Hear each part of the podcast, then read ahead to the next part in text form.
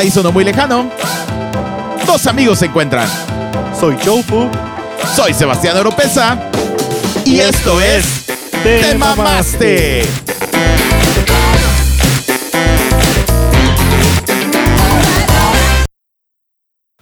¿Qué onda, banda? ¿Cómo andamos? Ya estamos aquí en un miércoles más de Te Mamaste en compañía de Joe Fu. y nuestro invitado especial. Y es Velas, hola gente.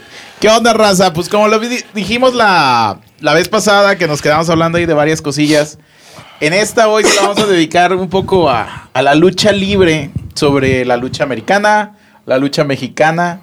Y, Y un pues poco aquí de la japonesa también. Y la japonesa también, sí es cierto. Yo tengo dos, tres anécdotas ahí de cuando fui a Japón, güey. Sí. Que está, está con madre. Y pues yo creo que vamos a dejar hablar primero al experto aquí, que es Jess, que tiene, y tú, que tienen más rato el- viendo el pedo de la lucha libre internacional. Sobre todo el Freddy que ya tiene El Freddy- ah, sí, suscrito es que a WWE que el pinche Network. Freddy ya pagó su W Network Streaming View, no sé qué. Sí, la neta está con madre ese pedo.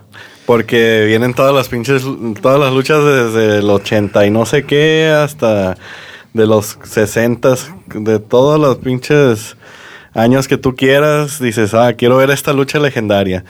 Y vas. Todos los WrestleMania. Pero tengan cuidado porque es adictivo ese pedo. Es adictivo. Sí, de hecho luego Pu deja de vender pollos por estar viendo las luchas libres ahí. Su papá nada más lo oye gritar de que ¡Ponle atención al Didi! se acaba la pila del. del- Se acaba- no, Se de hecho acaba la dice- pila del hay, tablet. rumores de que se acaba la, ta- la pila de la tablet, güey. Después de que ya se acabó la del celular. Ya- por eso no hay pedido, Ya, no me, ya me bloquearon todo para no descargar aplicaciones ahí. WWE Network. Ya le quitaron el internet, ahora usan datos, güey, para que no vean. Pero, chicos, ¿ustedes qué opinan? ¿La lucha mexicana es... No podemos decir si es mejor o peor o lo que quieras que la lucha internacional. En mi punto de vista como ex deportista, creo que la lucha gringa es un show. Pero un, realmente un show show. Una super telenovela. Ajá. Según tienes que tener una licencia, ¿no? Para luchar la lucha libre mexicana. Sí. Bueno, Que sí, tienes sí, que tener que un súper entrenamiento. Sí, de hecho, va- ya hace- pueden a cualquier celebridad de que ah, vamos a meter a pinche Donald Trump. Y, pero bueno, es que eso que dices sí es cierto. Yo la otra vez estaba viendo un documental de lucha libre en Netflix. Ah, sí, me sí. gusta ver mucho cosas de documentales. Y ahí pasa, ¿no? De que tienen que ir a hacer su examen para ser luchadores y pasarlo, pruebas físicas. Digo, ya sabemos las pruebas físicas en México, como en las escuelas primarias de Sí. vete a correr ocho manzanas y regresas, ¿no? Y cinco niños se murieron en el trayecto.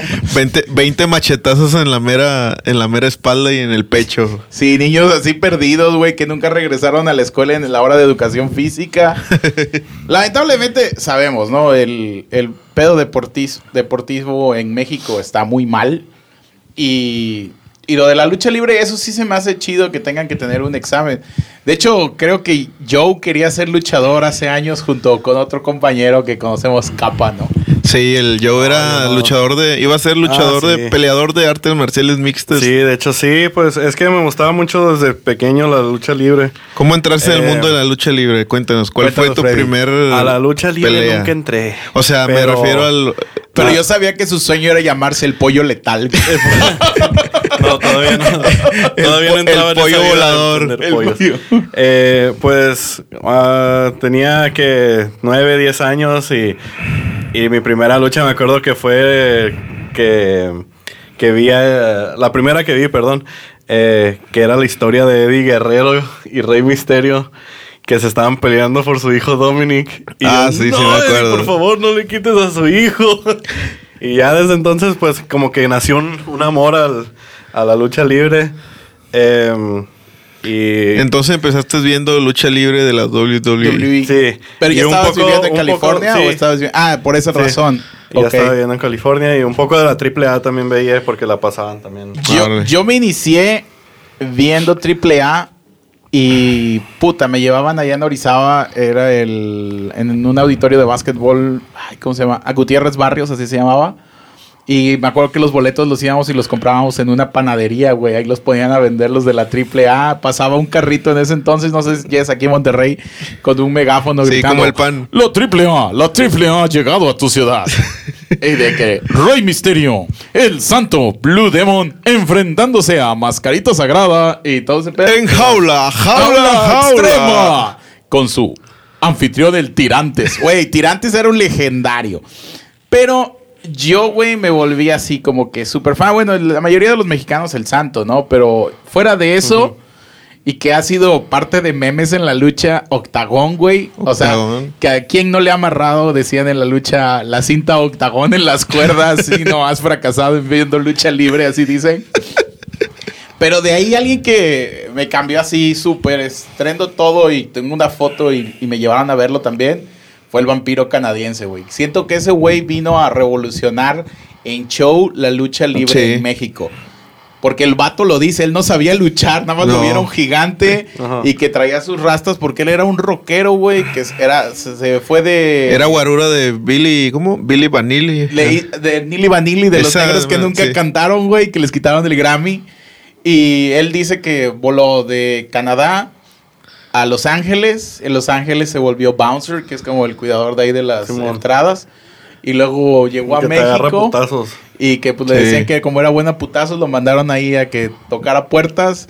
Pero pues lo vieron y no, pues tú te vas a subir a tirar aquí madrazos. Y él pues llamó la atención por su forma tan alta para ese entonces, porque el promedio de los luchadores era bajito y no había tantos extranjeros. Creo que los extranjeros que había en ese entonces eran japoneses, güey. Sí, casi siempre eran japoneses y Pues uno que otro de europeo, más Chris o menos. Jericho y Chris Benoit también. Sí, canadienses y japoneses la mayoría. Simón. Pero Ah, era pues- lo que más había. Es que como que los canadienses también saben qué pedo Sí. aquí, ¿verdad? De que todos Bueno, pues el vampiro era canadiense. Ah, no mames. Por eso era el vampiro canadiense. Yo, y luego después Luego se casó con una rusa, tiene una hija muy guapa, pero ella no. y luego ya fue el vampiro Casanova.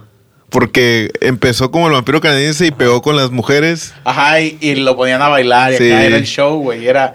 Y en ese entonces, a ese par, güey, estaba Latin Lover, pero Latin, Latin Lover traía máscara, güey. Ah, sí, sí, Yo y era rudo. ahí- yo digo, debe estar ahí en casa de mis papás. Tengo una bodega de juguetes y todo ese rollo de colección. Y ahí debe de estar la máscara de Latin Lover, que eran corazoncitos. Sí, está chido. Y era el, el vato era rudo, el vato le Era quitan- rudo, luego le quitan la máscara, se vuelve técnico y como era stripper, pues la raza así también. Foto se parece un poco a Chris Angel, ¿verdad? Bueno, Chris Angel le robó la idea, güey. Ah, pues sí, El vampiro canadiense es más viejo que Chris Sí. Angel. Busquen al vampiro canadiense en los, en los Y van 90. a ver que Chris Angel no, no inventó el hilo negro. no, y, y fíjate, el, hablando, por ejemplo, del santo, santo papá y Blue Demon papá, que Blue Demon es de aquí, bueno, De- nacido en Monterrey. De aquí, de aquí Ajá. se hizo él. El, pues yo creo que antes de que existiera Batman, Superman y todo eso, que se volviera tan famoso, creo que de superhéroes, creo que se volvió más internacional el santo El santo. que cualquier otro. Había anécdotas y a mí también me tocó que en Japón, antes de que llegara el Santo Papá, decían que como veían las películas, que era un show que no existía tal luchador, que era una magia inventada de la televisión y bla, bla, bla. Ajá. Y cuando llegó el Santo a Japón, la gente lo vio luchar y fue como que, ah, no mames, este güey sí es un héroe real. Tiempo después a mí me tocó ir a Japón y el papá de una exnovia de allá sí me dijo, no, que a él le tocó esa época cuando llegó el santo, ¿no? Y el señor tenía un muñequito, güey, bien pedorro de esos que venden así en el mercado parado. Sí, de los de plástico. Ajá, güey.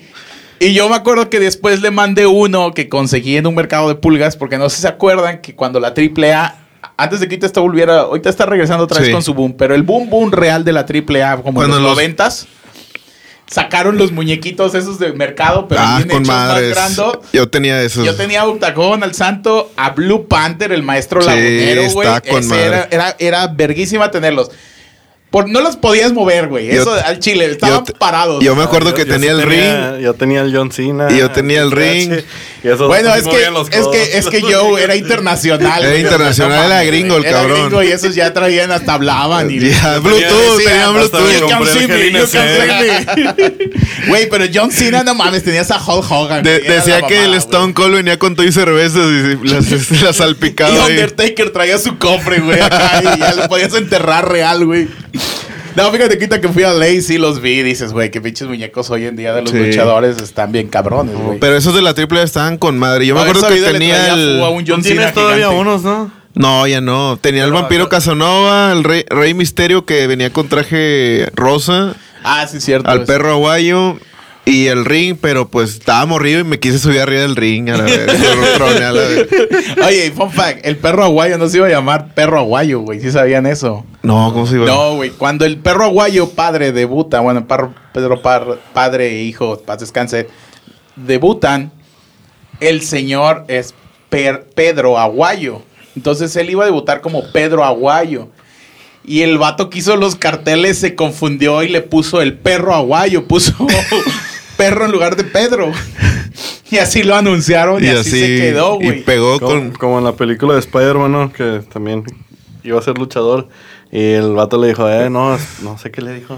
¿Cómo, ¿Cómo te puedo llamar? Y, y de que... El increíble hombre araña. el no, ese no es mi nombre.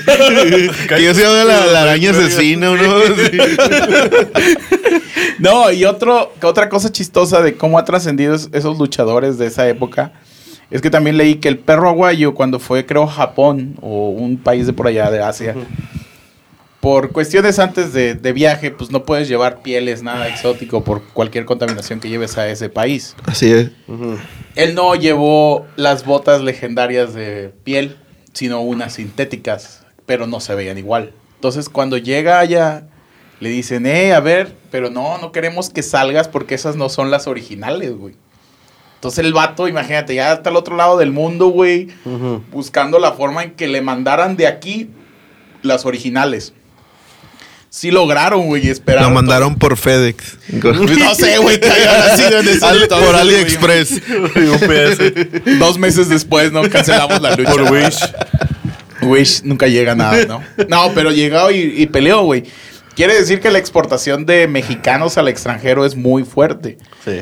No, y si lo ves, pues muchos japoneses vienen aquí, extranjeros, quieren terminar hasta a veces la carrera acá, güey. Porque, Sí. Pues aquí son ídolos, como dicen, del como pancracio, güey. Que fue el, el enemigo Más del- que nada, es más, di- más disciplina. Que, que como que se lo toman muy... Es que realmente uno, es eso, chino. ¿no? Que, que era enemigo del negro Casas. Que se Ah, quedó a sí, vivir aquí, sí, no sí, me acuerdo sí, su Aquí nombre. se quedó, pero no es chino, güey, es japonés. En japonés. Chino. Sí, güey, yo me encontré apenas en el aeropuerto al Negro Casos, güey. Pero el señor eran las 7 de la mañana, güey. Sí, le dije, señor Negro Casos, mucho gusto y todo el pedo, pero me dio pena ya pedirle la foto porque se veía que se estaba limpiando las lagañas, güey. Y dije, no, como que viene bien puteado, bien cansado. Me va a hacer su llave Y ahorita. ahorita me da un besazo, güey. le da la No, casita. pero muy educado. Me dijo, no, no, no. Al rato, ya cuando le dije, no, mucho gusto, ya, sí, nada. Ya, como que pues ya están acostumbrados a que los la salude la gente y eso. No, sí me dijo, ahorita déjame tomar mi café y te doy una foto. Y yo, ah, órale, muchas gracias. Pues ya, me, me tuve que abordar, güey, no le iba a esperar que se tomara el café, ¿no? Ah, tu pinche café, güey. Pero fíjate que hubo algo chistoso, güey. Vi a varios con, las ma- con las playeras de tinieblas, güey. Y no sé si vi al tinieblas sin máscara. Porque se le veía el cuerpo, Ujú. Pero veía mucho crew al lado de él como de tinieblas, güey. No sé si tenía máscara. Cuando no conoces a nadie alrededor, yo creo que ellos, güeyes, pueden salir sin pedo, güey. Sí. Y ni vas a dar un peso por ellos, ¿no? Sí, puede ser el, el señor de la tiendita de la esquina, Ay, puede ser es el que santo, está güey. chistoso. Les Yo quita- No les ha pasado, bueno, no sé si les pasó a ustedes de chicos, güey. Pero cuando les quitan la máscara, pues tú, tú por dentro dices, ah, ser sujeta más o menos así, asado, güey. Y cuando se la quitan, pa' la verga, güey. Pinches gremlins que salen ahí adentro. Pinche Rey Misterio bien cholo, ¿verdad? Sí, güey, parece de la Mara Salvatrucha, güey. No. Los Mara Salvatruchas, güey. Que dices, a la verga, güey. No mames. Eh, no, Rey Misterio, me acuerdo una vez en, estaba en el catecismo, ¿cómo se llama? Cuando hace casi. ¿A poco Rey Misterio te daba catecismo? No, y luego... Le aplicaba y Wine yo- Night. Six Yo, yo nunca había visto su foto sin, sin, con su pura cara. Y había un chavo que traía una cartera y me dijo, no, yo traía una cartera que hay nueva que me acaba de regalar mi papá. Dije, no, mi hijo ya se está haciendo un hombre y le voy a regalar una cartera. Y el vato traía una cartera bien culera con una foto de Rey Misterio sin máscara adentro. Y como era en mi época acá de que súper fan, la cambié a la verga. Se- me dijo, te cambio la cartera por esto. Bueno, papá de Freddy ya sabe por qué su Ya hijo... sabe por qué su hijo y, y ni cartera ni, ca- ni carta tiene. Ya valió verga. Y la foto del Rey Misterio. Ah, También quedó perdida la verga, güey. Un regalo de Y su era- papá. y por- que era sacar una foto toda pixeleada sacada del internet. de esas de las primeras impresiones que hacías, güey, en el de... Acá estaba mandando código Morse. Sí, güey. Y de que le cortaban los flequitos de al lado, güey, para que no se viera la hoja culera. Pinche morro se va a ver el infierno. No, pero digo, la lucha entre la mexicana y la americana, por ejemplo, mi- yo cuando estuve en Puebla viviendo iba todos los lunes a la lucha libre. Era como mi escape realmente de desahogarme. Siempre he sido técnico y me metía a la porra. ¿eh? Allá en Puebla se llamaba la porra fresa, güey. Y, güey, unos pinches porras chingonas, güey, que decías con 50 varos y ponte que te chingabas 200 bolas, güey, con una torta, una chela o chesco, lo que quisieras, pero tortas de esas de pancracio chingón, güey, con queso, así, estilo poblano, semitas, ¿no? Como le llaman allá. Güey, haz de cuenta que esa hora para mí o dos horas, lo que durara, estaba yo en otro ambiente, güey. Al pisar afuera de la, de la arena, yo decía, ahora sí que pedo, güey. Como que un mundo real regresó, Sí, güey. ya sé. Y ya no me siento cómodo. A la verga, me quiero regresar adentro, ¿no? Sí, No la- sé si es un mundo donde la gente creativa o la gente que nos guste también la lucha libre, te sientes en tu ambiente o desahogo total, güey. Porque ves familias súper humildes que como dicen todos, ¿no? Hay gente que junto a toda la semana no va a comer, en, en ese caso el lunes no van a comer toda la semana por ir a ver la lucha libre, ¿no? sí. Que es muy diferente ir a la lucha libre de la WI que te cuesta que 90 dólares el boleto más barato hasta casa de la puta madre Sí, arriba del estadio, güey, porque son en estadios. Para ver dos pinches muñequitos ahí moviéndose, pues mejor me los compro y los juego yo, güey. Y realmente, pues es un show allá, no es. No ha sido algo técnico. Que bueno, técnicamente queda Pues- demostrado pues, que el Rey Misterio, ¿cuántas veces fue campeón? No, muchas. ¿Cuántas? Como Pues unas tres. Cuatro. Dependiendo de qué título, de la WWE. Pero también, Pero también fue peleó campeón uno Raw, y ¿no? duraba como dos Sí. semanas o tres No, semanas. pero déjate, güey. Pues lo que dure. Sí. El punto era, güey, que una madre micromadre, güey, porque ese güey parecía un micromachín al lado de todos los eh, de allá, güey. Quiere decir que la agilidad y la técnica del, de ahora sí, de la lucha libre, güey, le ganaba a los putazos de estos güeyes. Digo, sí, un putazo y lo sentaban. Pero llegaba un punto donde ellos se iban a cansar de que este güey se trepara, volara, hiciera muchas cosas que no hace la lucha. Sí, es que en, en la lucha mexicana es mucho más entrenamiento. Entrenan cómo caer, cómo Exacto, recibir los cómo golpes. recibir y el otro cómo amortiguarlos, güey. Y producen más así de que no se cansan tan De rápido. hecho, ya. está Tony Salazar es uno de los mejores entrenadores de lucha libre y muchos los van a buscar. Él no es de la AAA, es de la Comisión Mundial de Lucha Libre, que están también ahí en la Arena México. Ahí está la escuela de Tony Salazar, güey. O del Pato Soria en Guadalajara, que viene siendo el papá de Shocker. Que, güey, Shocker también, yo nunca, yo hasta apenas, güey, que estábamos leyendo para hacer esto. Shocker, yo no sabía que el cabrón estudió en universidad gringa, güey. Y becado por lucha grecorromana. Sí, es que se Entonces, clavan. por eso ese Ajá. cabrón, cuando te acuerdan de un gigante hindú que también estaba en la Sí, W, el Grand Khali. Cali. Gran Cali y otro, él los trajo a pelear a México con la AAA en ese entonces, cuando se, se acuerdan de Omar Chaparro y Black and White. Ah, sí. Él los trajo a pelear porque eran compañeros de él, güey. Y él ves traduciendo todo el pedo, hablando, sí, inglés como lo hablamos los mexicanos, con acento, como lo quieras, güey. Pero el vato, yo dije, mis respetos para este cabrón, güey. Porque su papá, siendo luchador, que es el que controla la arena de Guadalajara, cuando el güey muestra su casa, ahí estaban todas sus chamarras del college, sus medallas, todo el pedo. Y él se regresó porque quería ser luchador. Entonces su papá le dijo, ok, pero con disciplina. Y realmente creo que es el único vato que ha sabido hacer un traspaso de la lucha grecorromana, que es parte fundamental Sí. en la lucha libre, Sí. a ser un luchador estrella, que ahora Sí. le rompieron la quijada y muchas cosas, ¿no? Y hasta viejón también, tenemos que entender eso. Pero era un vato que usó máscara, fue, fue a pelear a Japón con máscara.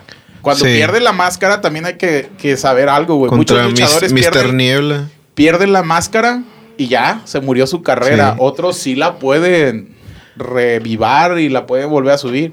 Y este güey la subió con mil por ciento guapo sí. y la escuela de yo soy el rector. O sea, la supo jugar el Sí. vato para para sobrevivir en ese pedo. De hecho, fue el primero que, según ahí lo que estaba, estaba checando el canal de él, que fue el primero en sacar que sus camisas de mil por ciento guapo, que le... Sí, él fue el primero en hacer merchandising, pero... poco sí?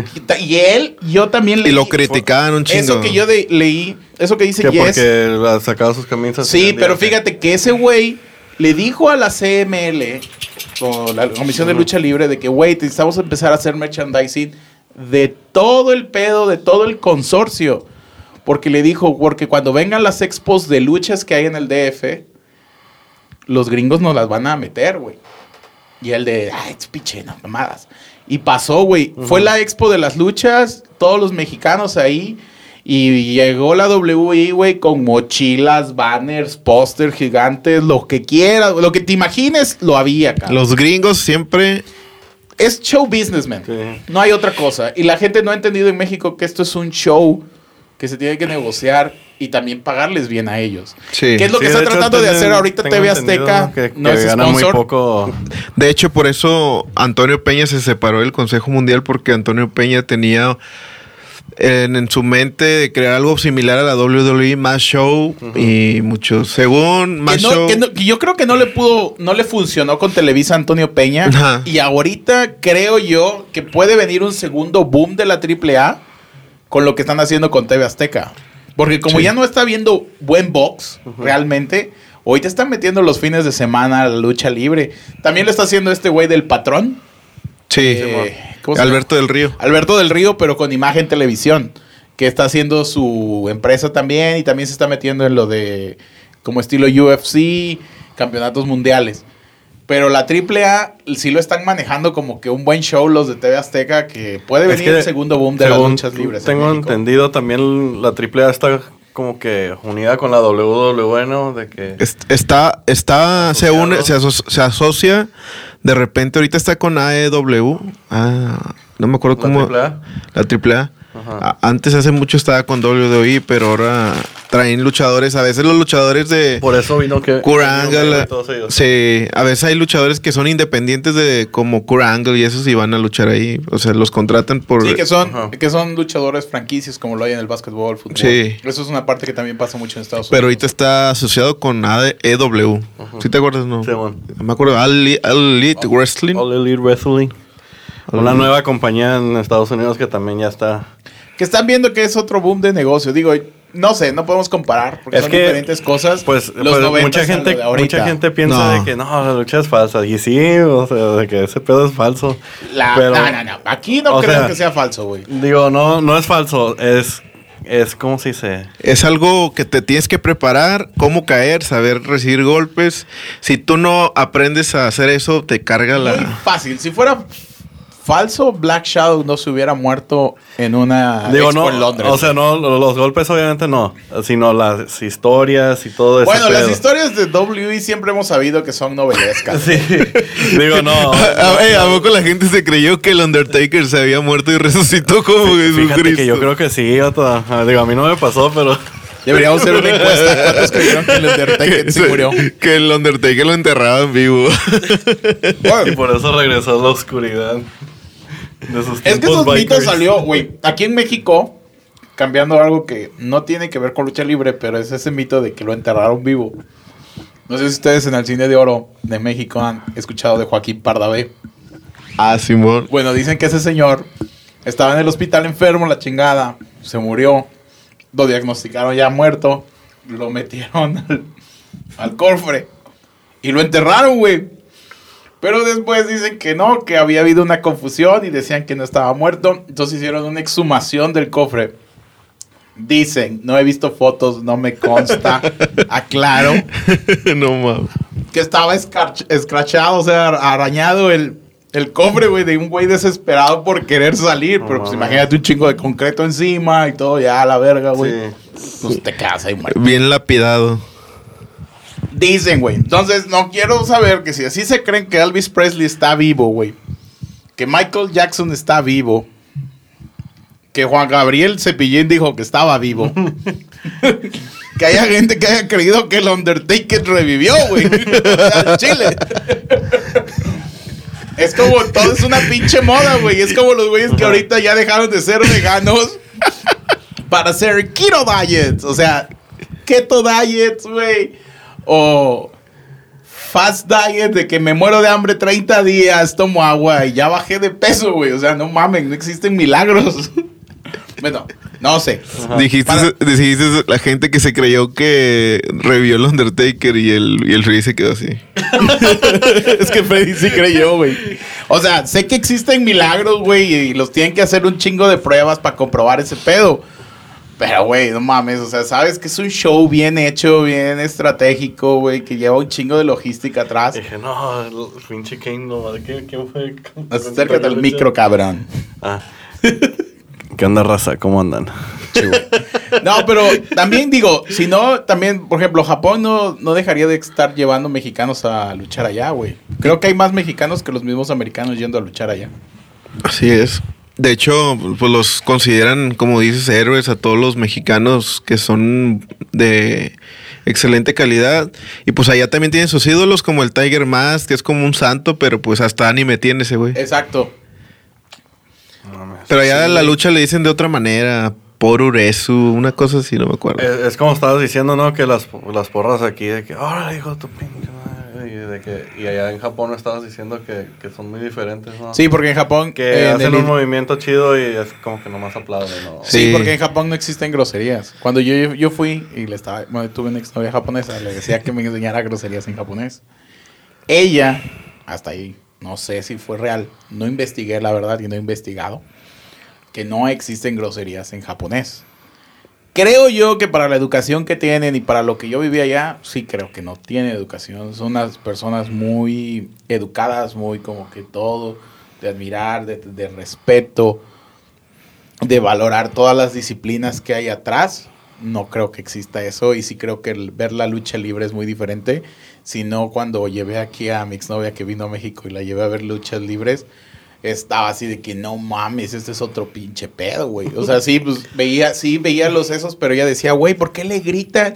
¿Por qué el de las papas le avienta papas? Digo, porque la gente los se engancha, roban las papitas y se las avientan. Allá es, como si fueran acá una cata de vino, no están bien sentaditos. Sí, y, acá era de que, güey, veías que se enganchaba la señora, güey. Había una que yo no paraba de cagarme de risa porque mi exnovia estaba así de que no mames, le está pegando la señora, güey. Y yo, déjala. No, la otra diciéndome así estresada porque la pinche señora, güey, con el pinche rebozo, lo que trajera, güey, dándole de, maletazos, güey, al luchador. Y dices, güey, pues es parte del, enganche de, de, la gente que va ahí. Obvio, también hay algo que, que aquí en México se ve, ¿no? Las clases sociales en la lucha libre también existen. Los que se sientan alrededor son los que tienen varo, güey pero no es un boleto caro. Pero son los que tienen varo a comparación del Real Pancracio, ¿no? De que los que están arriba, los que están en medio. Y todos ves, güey. Y no vaya una chava en minifalda porque ni te metas, mijo, a defenderla, güey, porque te van a llover putazos seguros. Por eso no sé si se acuerdan que aquí en Monterrey en la Coliseo hacían uno que era miércoles de chicos fresas, o una madre así se llamaba. Ah, sí. Sí, como que era para que fuera más gente fresa. y no. Para la gente de San Peter. Ajá, para la gente de San Peter. Que qué lucha libre, güey. Y ya, entonces iban. Y hacían ese pedo, güey. Pero era para que a las morras no les gritaran. Pero al fin y al cabo iba a ver el guato que es fan de la lucha libre, que es raza, güey, que va a decir. ¿Qué onda? Esos pinches jamones. Y la madre, ¿no? Está... Ah, les va el agua de riñón.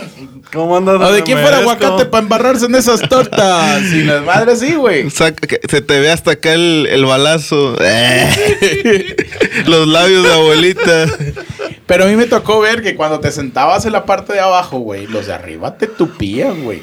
Y allá, está y era todo. De que, güey, pinches niños ricos, pinches putos, no sé qué, güey, les valía verga si hubiera niños chiquitos o no, güey. Eres de lana por estar sentado ahí que a lo mejor, ¿cuánto te quieres costaba? Bueno, en esa época, 150, 250 pesos. Y dices, a comparación de ir a un concierto, un show, es barato. No, tampoco es como que regalado, güey, pero eso a comparación de irte a los de arriba de 45 o 50 pesos. Con las semillitas acá. Con tus semillitas de 20 bolas acá pinche semillón aquí de bolsota tirando, güey, semilla. Ah, gritando un chingo de groserías. Ah, sí, gritando. y ahí me acuerdo que el de la porra tenían los mejores lugares y llegabas y te decía, si no gritas, hijo de la chingada, te sacas a la verga, así te decían, güey. Y todos gritando para no perder el pinche lugar, güey, porque si no te mandaban a la verga donde no se ve chido, güey. Entonces Oropesa es técnico. Yo soy técnico, la verdad, yo soy técnico. ¿Tú, Freddy? Si tuviera que escoger, yo creo que, yo creo que rudo. En la WWE rudo y en México también en AAA consejo. Pues yo creo que necesitaría ver más, más lucha Bueno, el- ahorita. Pero, pues, ah, basado... Es que me gusta el desmadre que hacen los, los rudos. Está con madre, ¿verdad? Es como que... Que ese, ese molestar a la gente, hacerlos sentir incómodos y todo ese Bueno, es que siempre hubo rudos que fueron técnicos. Sí. Se cambiaron de bando, Ajá. eso siempre pasó, ¿no? Y como Sí. que cuan- y lo disfrutan más los luchadores cuando son rudos. ¿no? Sí, porque se pasan de lanza. Sí, a huevo. ¿Por qué Oropesa le vas a los técnicos? No sé, siempre, me- o sea, realmente siempre me ha gustado. Muchos de los luchadores que Y he hoy- visto me, han, me han- han sido técnicos, a excepción del vampiro canadiense. El, vamp- ah, ojo, el vampiro Porque canadiense. tiene un pecho bien hermoso y un rostro. espérate, espérate. El mm. vampiro canadiense empezó como técnico y luego se cambió al bando rudo. Otro que también eh, me gustaba cómo luchaba en esa época, pero era rudo, güey. Era el pirata Morgan, güey. Ah, pinche rudazo. Ese güey traía su parche, pero realmente sí había perdido un ojo el vato, güey. No era, no era, No era show, show. Porque sí me tocó verlo varias veces así que llegaba y con su parche, güey. No era show como el Undertaker. No, ese güey sí. Y uno que me gustaba, que hasta me acuerdo que fue como cuando la AAA le empezó a hacer boom, que hasta disco tuvo, video musical y todo, fue Conan, güey. No las mamadas de Conan. No las mamadas de Conan Big y esos Y mira lo que trae. Mira, mira, soy 100%. Ese pendejo, no mames, no me caga. ¡Mi comidilla! Pero, Pero si no, no, pero, con- con pero el Conan original sí nos agarra. Sí, a la verga. Ah, pero con una pinche fusca a ver quién te agarra a vergazos, güey. A plumazos. Conan Estrada. ¿Cómo se llama? Armando Estrada. ¿Cómo se llama? Conan el Bárbaro. Conan el Bárbaro, que era el que ahora es el como que no sé qué de la Manager, manager de varios. Y fue el que, ese güey creo que fue de los primeros en irse a Estados Unidos. Y él se llevó a la Parca, la original Parca, la que ahora es LA Park. Adolfo Tapia. Se Él, llama. él fue el que se llevó allá a triunfar. Y en ese entonces él traía dread- dreadlocks, que eran como rastas. Sí. Que las traía así de colores y sus paliacates. Era como muy onda LA Miami el vato. Sí. Y, y rapeaba y aquí. Hombre, güey. La otra vez busqué su, su, su álbum de hip hop. Ah, está de la. Como John Cena o qué. Lo hacía Arma No, Lo hacía este Yatro, ¿no? El de. Dime más, dime más. Cal- calor rapea Calor. más verga que- No, pues este Eh, de Armando ah. Yatro, ese güey, no sé cómo se llama. Claudio Yarto. Claudio Yarto, güey, era el productor, güey, ya te lo imaginarás, cabrón. Me- recordé que. El que Pitbull de vez aquellos tiempos. El lle- llegué a Pitbull. comprar un disco de, de John Cena, vato. Entonces, Pero el eh, disco, ¿eh? El disco de John Cena ese traía la W y le daba vuelta el cover. Y, y Freddy nada más se que- quedaba viendo venía- cómo giraba el disco, no lo Y, ven- escuchaba, y venía un video, ¿verdad? Y todos me decían, por eso no tienes amigos, estúpido. Güey, de hecho, por ejemplo, Six One Night, la música la hizo PLD. ¿No? Y la de John Cena, ¿quién hizo esa rola, güey? La hizo un vato. Dr. Dre, ¿no? No, no, le hizo las WWE ese Records o no sé. Pero Es que realmente. esos vatos tienen sus propios acá, ¿verdad? Músicos que... Sí, pero PLD fue el primero que dijo, bueno, vamos a hacerle, porque es de San Diego, son de San Diego los vatos, son clica igual que ese cabrón, y son medio mexas los de PLD también. Fue por eso que hicieron la roda de Six One Night. Sí. ¿Y tú sabes por qué Six One Night o no? Sí, por el código de área de San Diego. Ah. La trivia de Freddy la hagan. Entonces ya nos dijo Oropesa por qué le va a los técnicos. Porque está bien guapo. Hay, pero también hay rudos que, que no, que son rudos, pero todos los aman. Como Triple H. Stone Cold. Y este, en México, pues el sangre chicana. Sangre eh, chicana, la que parca, güey. aunque sean rudos, todo el mundo los. Bueno, la parca, güey, ahorita lo acabas de ver, falleció, paz descanse. Bueno, no era la parca, en el peleo ese grande que ha habido, que si la original, que si no es la original, bueno, pero falleció la parca, güey. Y es... La parca que te hace reír. Sí, porque es como que la sátira mexicana, realmente. Sí, la para los que nos oigan de habla hispana en otros lados, en México, pues burlarse de la muerte es lo más común. Aunque todos le culeamos a la mera hora, va, pero nos burlamos de ese pedo. Y pues la parca fue eso, con su show de bailando thriller siempre.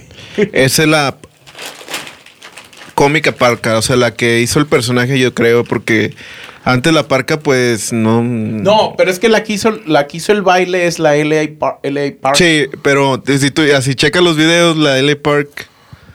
No, Lo hacía, pero no tanto. no lo hacía, lo hacía como que sin gracia. los- Bueno, pero yo sabes qué pienso ahí. Porque una vez estuve viendo una eh, entrevista de él. Sí, interview. no sé, ya estoy pochando de que vengo de allá para acá. El, el vato dijo la razón por la que él se fue. Porque dice que su hijo iba a la escuela y su niño un día dijo: Mi papá es la parca. Iba a una escuela pública y los niños le hicieron bullying en ese entonces. Le dijeron: Si tu papá es la parca, ¿por qué estás en una escuela de estas? Debe de ser rico, ¿no? Tu papá puro pedo, no es la parca. Entonces dice que cuando su hijo llegó, pues, puta, güey, a él lo devastó ver al huerco así. Y fue Conan el que le dijo que se fuera a Estados Unidos, que se fue como la parca, güey. Y allá fue donde empezó a dar un boom cuando era la WI, creo. Y, WCW sacó que un chingo de monitos y y cosas. fue donde este güey agarró fuerza, por eso está. Hasta en La parca- videojuegos salió, güey. La parca estuvo con WCW. WC contra, peleó contra Goldberg. Sí. Sí, güey. Sí.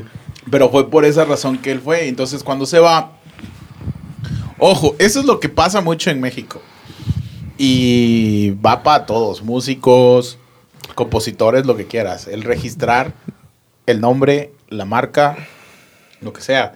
Que ahí fue lo que hizo Antonio Peña, güey. Registrar la parca de él y poderla dar. Es lo mismo que el místico, güey. El místico es marca de ellos. Por eso cuando se fue el sin cara a Estados Unidos, que era el místico, no pudo usar el místico, güey. Hizo la máscara Parecidona. parecidona, güey. Pero no podía usarlo porque el místico es de ellos. De la Comisión Mundial de Lucha Libre, en ese caso.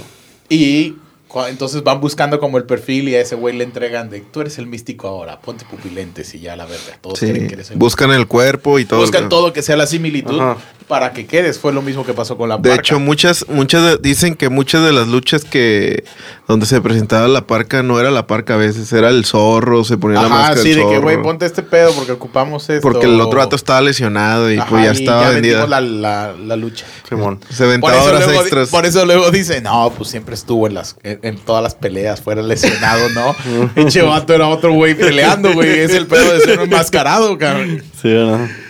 A diferencia de un santo, un Blue Demon, que ellos ya son luchadores independientes, que ya es como que otro pedo de contrato, tienen una marca ya registrada de años por el papá y lo que quiera, güey. El Blue Demon en, el, en el- ¿Cómo se llama? Blue el de. Netflix, en el especial, pinche carrazo que trae, ¿verdad? Ah, sí, güey. No, pues es que, güey, bien le va, güey. No mames. En Estados Unidos sacaron un como Monster, pero la versión de Blue Demon, güey. Con madre. De hecho, estaban peleados, creo, el Santo y Blue Demon, ¿verdad? Algo así. Siempre fue como la rivalidad. De que el vato iba y le rayaba el local del Ah, Santo. pero yo creo y- que era todo show, güey. Porque si sigue. O sea, son como que los íconos del pancracio por años. Son los hijos, los hijos que están llevando lo que los papás hicieron. Y pues, no mames. Son parte de la cultura De la- mexicana. Mexicana. Ok, Mexic- Freddy, puro. sí, pues el, el Freddy puro WWE, cuando WWE hablamos a la verga. al Santo y al, al Blue Demon, todo el mundo pinche los conoce por to- todas las películas, todas las historias que hay detrás de ellos. Sí, el santo contra las momias de Guanajuato. Contra los violadores. Hay uno, hay un luchador, que a lo mejor no lo conocen ustedes, que fue argentino con descendencia rusa, que llegó en la época del santo viejo aquí, Wolf Rubinsky. Ese vato, o sea, pinche porte y todo así, de que güey era rudo, pero pinches vergazos que se agarraba. O sea, busca las peleas así viejas de Santo, Blue Demon y eso. Y Wolf Rubinsky llegó a ser hasta actor de novelas, el vato, y de películas aquí, porque como tenía el pinche porte galán y todo, pero el vato eh, lo veías. Y era, era ya de los primeros luchadores que ya se veían marcados. Porque no sé si te acuerdas que hubo un tiempo para acá. Ya los Estaban luchadores ya se ven gorditos, ma- pero No, pero mamados. los luchadores hoy en día ya se ven mamados y que se Sí, ponen y aquí. estilo WWE. Ya WWE. Pero antes era un pinche ropero, güey, con patas, ¿no? O sea, de que cuadradotes, güey, sin panza, algunos con panza, güey. Y pecho de palomo. Y pecho de palomo, güey. Como, güey, hay uno legendario. El único gordito que creo que era legendario en la, lu- en la AAA, güey. No sé si lo conozca Freddy, pero tú sí, güey. Era Super Porky, güey. Los hermanos Porky. brazos de plata. Ah, ¿Te acuerdas sí. que traían una manga aquí? Sí. Y que bailaba. Y que se ponía a bailar con su calzón pasándose entre las nalgas, ese, güey. Los brazos. Sí, a que, es- huevo. que, es- que ese güey, el Super Porky, viene siendo el papá de payaso, de Clown Psycho. Psycho Clown. Psycho Clown, ese güey es su papá. Sí, nada más que él ya no siguió como que con las dinastías del brazo de plata. Ah, digo, pues el vato está mamado para que se ponga un calzón y empiece a bailar como sé. su papá. Y el otro vato también, ¿verdad? El que hace- es exótico. ¿Cómo se llama? El. Ay, güey. Que traía el pelo de rosa, güey. Máximo. Máximo. Creo que es hijo de ese vato. Sí, son hijos de ese vato. Pero, ah, también ese es otro punto a destacar, la lucha exótica, ¿no? Que los, Exótica. ex- los exóticos. Enanitos. Eso no lo hay, creo, en la WWE, los exóticos. No, no sé. Ahorita que- no, ni de pedo ahorita. Eh, Y después ahorita, ¿por qué? Porque tú dices no voy a ver y No. ya la verga. Bueno, No, que, porque- bueno que tú eres hijo de Donald Trump, ¿o qué? no, porque eh, ahorita ya es como más basado en para niños la... Ah, la sí. WWE. La época chida de WWE desde 1995. Güey, ¿te acuerdan Sí, cuando Hulk Hogan el peleó con 2000. Rocky, güey? 2009, Ah, sí. 2008 más o menos, ¿no? En la película. Sí. 2000, 1995 al 2008. 2008. Sí, que hasta Fue tuvo- la Attitude y la Ruthless Aggression. Y en esas, ¿te acuerdas que entró Dennis Rodman cuando ya estaba de la verga? Dennis Rodman, que ya lo habían corrido aquí de Monterrey de Fuerza Regia porque lo encontraron en los puteros de madero, güey. cuando había redadas, güey. lo encontraron esos de, de cinco pesos de ahí, la chingada, güey. Ahí tirado, yo creo metiéndose crack la madre. Y ya como que, no, no es buena imagen para los niños. Ay, como la, la esposa de, del señor Flanders. ¿Qué van a hacer por los niños? Ahora la del reverendo Era Alegría, como, no me acuerdo. como. Ric Flair, ¿verdad? También siempre lo encontraban acá haciendo pinches mamadas. Y siempre lo querían correr a- al puto. Pues sí, güey, pero Se me quería agarrar a vergazos con se policía subió siempre. Y se agarró a putazos con Undertaker, no me acuerdo con quién, güey, que se subía ahí también a hacer desmadre esas bototas de la chingada, güey. Arnold Schwarzenegger también. ¿Quién más? Ha Hasta pasado Mike muchos Tyson. famosos en la WWE. Mike Tyson. Mike Tyson. Pero Mike Tyson ya, pero muchos de los que se suben como actores es porque ya están en el fin de su carrera. Y yo como que, ¿qué tengo que hacer? Que necesito Sí, dinero, güey. Se Necesito llama dinero. necesito dinero. El reencuentro, el reencuentro. Creo que Mike ya le había, le había Mike mordido la Tyson fue cuando le mordió la oreja a este güey en su última pelea. Que Holyfield, no. ¿o ¿cómo se llamaba A esa? Holyfield. Sí. ¿Han visto un anuncio o algo así de que... Cuando encuentra su pedazo y le pide perdón. va a su casa y... Lo siento. y le da el pedacito, güey. Oye, pero qué pinche bestia de haber sido Mike Tyson, güey. Para que al chile te diera un pinche madrazo y no le arrancó la oreja completa, güey. Ah. Bueno, yo me acuerdo, güey, de haber visto la pelea así. Ya estaba yo bien huerco. Cuando salió Mike Tyson de la cárcel, que era el regreso. Que ese lo han hecho muy, muy parodiado. Lo parodia- más bien lo parodiaron los Simpson, güey. Con Homero, cuando Homero se vuelve boxeador y que Moe es su entrenador. Que Moe nunca la logró hacer como boxeador o no sé qué y terminó como cantinero de las múltiples historias de por qué Moe terminó como cantinero. Que, se, que sacan al Mike Tyson, ven que sale un negrillo boxeador. ¿Qué habla así? ¿Qué onda, Homero? Porque Sí. le hacen burla de que pinche mamadote y la vocecita, güey. Y era Tatum, se llama, se llama el güey, el boxeador en, en Los Simpsons. Y se supone que Tatum, el regreso de la cárcel, era la parodia de cuando Mike Tyson salió de la cárcel. Pero en la, en la vida real, el vato que iba contra Mike Tyson, que era el campeón en ese momento, hablaba hasta por los codos de que le voy a romper su madre y la chingada y la mamada. Pero, güey, tenía a Don King, el maestro del business, güey, el maestro de el merchandising, el que se ha cogido a todos los boxeadores, hasta Chávez, güey, en los contratos, se los ha clavoteado con lana bien mamón, porque si él decía, hey, hey, my friend, my amigo, porque hablaba así medio pochado, porque según también le quería entender al pedo español, Ujú. y te decía, eh, por esta pelea te vamos a dar 5 millones de dólares. El cabrón ya había cobrado 70 mil millones de dólares por atrás. A la verga. Así, te la metí doblada y tres veces. Así, sin pedo. Y soy el negro de WhatsApp todavía. Entonces el vato, güey, arregla la pelea para el regreso de este güey de Tyson de la cárcel. Pero Tyson no perdió el tiempo en la cárcel, güey. El vato salió más fit que lo que había estado fit en su pinche vida, güey. O sea, salió. Te va a romper tu puta madre subiéndose, güey. Que duró 12 segundos la pelea porque noqueó al cabrón en el primer round. Hola. El vato de que yo le voy a romper su madre. ¡Pum! Winner. Así de que madres, güey. El vato salió y fue como que despegó. Si a Tyson no hubiera caído su carrera, no hubieran volteado a ver a Julio César Chávez. ¿Por qué? Porque en ese entonces el box solo se centraba en peleas de peso completo. No el peso mosca o los, los pesos chicos. Sí. No eran negocio. Negocio era ver pinches bestiostas agarrándose a vergazos. Pero cuando a Tyson lo meten al bote, se le estaba cayendo el business a Don King. Y era, ¿qué verga hago, güey? Pues vieron a Julio César Chávez, güey, que era la verga peleando. Sí, güey. Y es de los mejores, güey. Y junto con Márquez. Tiene un- el nombre de una pelea que se pelea en la selva, una algo así, de que Fight in the Jungle, una cosa Sí, así. un chingo, haciendo un chingo de madres Sí. con él, güey. Y él es el que le vino a callar el hocico a muchos, al, a, a este de un puertorriqueño que... ¿Cómo se fue ahorita? El nombre, ahorita me acuerdo. Y este güey fue, llegaba y pum, contundente y contundente. Que traía hambre, venía de estar bien Pero, jodido, güey. bueno, ahora me pongo a pensar, ¿qué es lo que crees que, que tenga México que... ¿Por qué salen los mejores boxeadores, los mejores luchadores? Te voy a decir muy fácil en el aspecto de cuando yo estuve trabajando en el box y lo vi entrando a los barrios buscando boxeadores y todo. Hay cosas que no voy a decir porque me voy a meter en pedos, pero realmente, güey, toda esa gente que sale es hambre. O sea, no hay de otra. Si no se agarran a vergazos, no comen, güey. O sea, el chile, o sea, es de. Quiero ser boxeador, quiero ser luchador, pues voy a tener que ir y le ruegan a Tony Salazar de que béqueme, porque pues no creo que le co- no cobren. Si tienes talento, pues dice, va. Y si aguantas las chingas, te quedas. Y es como el sacrificio para donde llegan. Dicen, verga, ya llegué aquí, de aquí no pierdo. ¿Qué pasa con el mexicano? Creo yo que el mexicano tenemos el problema de que se nos trepamos a un solo ladrillo y nos da un pinche mareo abismal, güey, y todo se va a la mierda.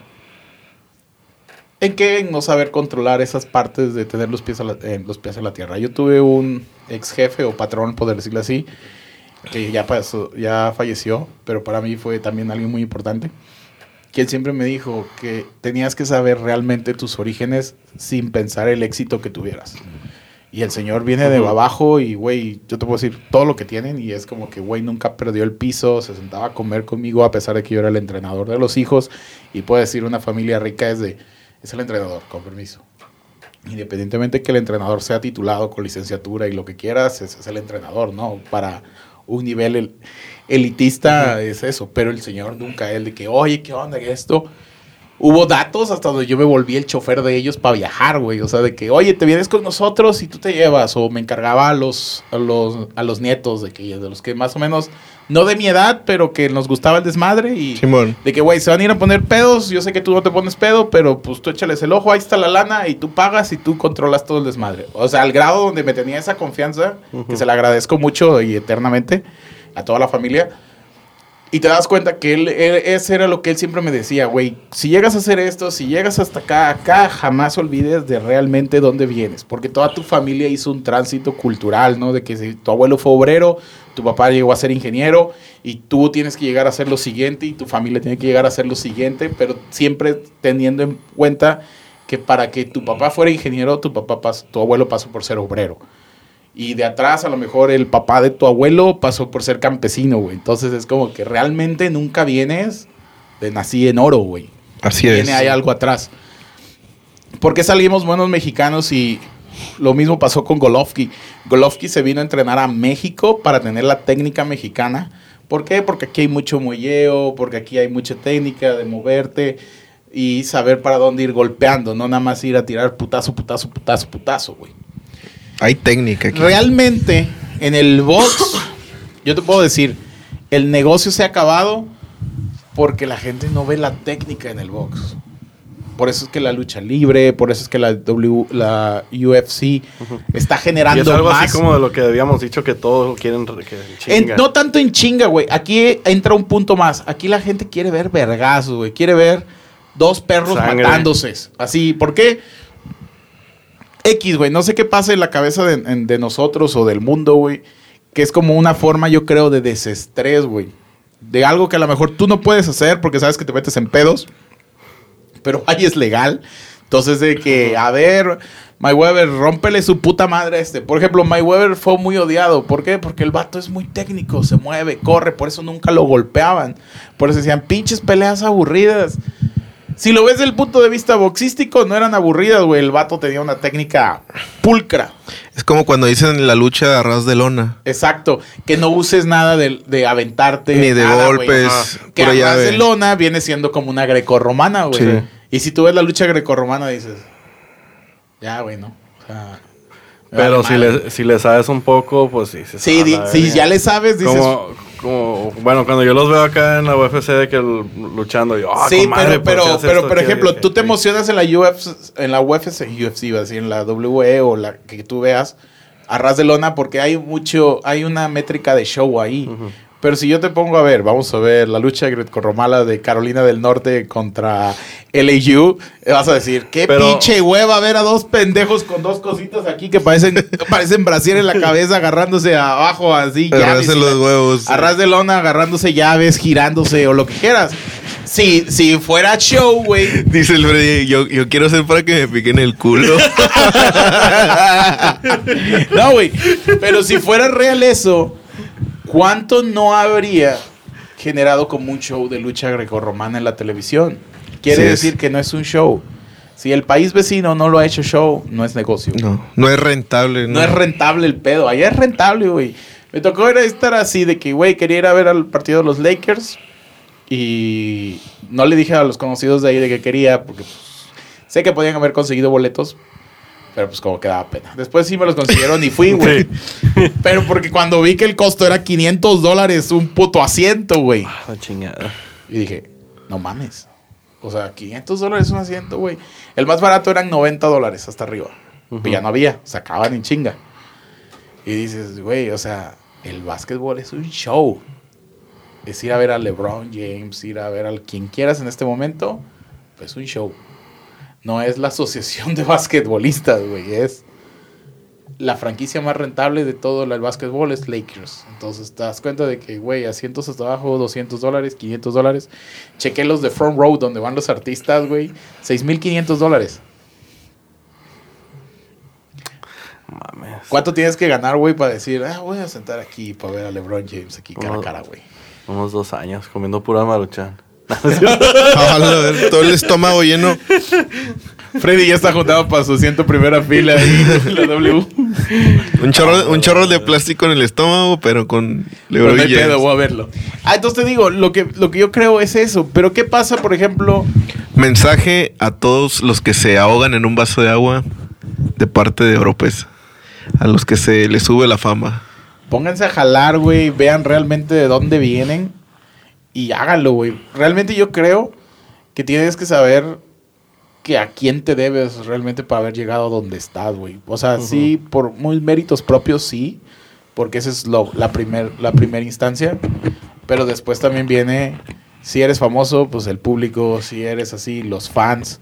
Mucha gente no entiende ese pedo, güey, de que realmente sé que puede llegar a ser desgastante que un fan te llegue, oiga, me da una foto, oiga, sí, güey, lo puedo ver y dices, ah, la verga, güey, pobre gente, no ha de estar, no puede llevar una vida tranquila. Ujú. Pero, güey, querías eso, yo creo que eso es a lo que te tienes que atener. Era lo que Pues sí, querías, ese es el costo. Todo tiene un precio y todo tiene un, tiene un pago, güey. Entonces, el precio de la fama, el pago es atender fans cagantes, güey. Puedes estar el peor día. Güey, sí, yo, yo digo que Yo si el que- artista, eh, perdón, si el artista ese día se siente de la verga, no salgas, güey. Al chile, quédate en tu casa, no salgas, güey. Porque hoy en día te graban haciendo una pinche grosería. El internet te vas y el internet destruye tu carrera, güey. Sí, O sea, al chile, estoy, por ejemplo, hoy, digo, si a uno como persona le pasa de que hay días de que, güey, no quiero hablar con nadie. No contesto ni el WhatsApp. Me encierro en mi casa, güey. Estoy con mi perro y me vale verga, güey. Lo que gira alrededor del mundo ese día. Pero trato de no generar un pedo con alguien que después me voy a estar arrepintiendo de madres, güey. Le dije este pedo y... ah. Yo soy muy así. Pero si, güey, si eres actor y sabes que todo el día te van a estar cagando el palo, pues si ese día no andas en tu mejor mood, quédate, güey. Pide un Didi Food, apoyos Fu y ya, güey. Que te lo lleve Freddy a tu, a tu comodidad de la casa, ¿verdad? sí, a huevo. Promoción del 12. No, no. Pollos el sonorense, Pollos en sonorense. ubicados en Guinalá. Cabe aclarar, si sabes cómo reparten esos pollos, güey. Llega una pinche troca haciendo trompos y dice, ¡eh, verga! ¿Quién pidió un pollo? y tiran dos balazos al aire si no sales. tiran el tres, pero a tu puerta.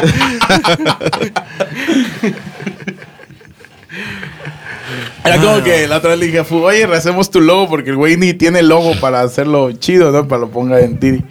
Y me dice, sí, va, güey, pero algo así, tranquilito. Y le digo, sí, un pollo en una camioneta con un cuerno de chivo afuera.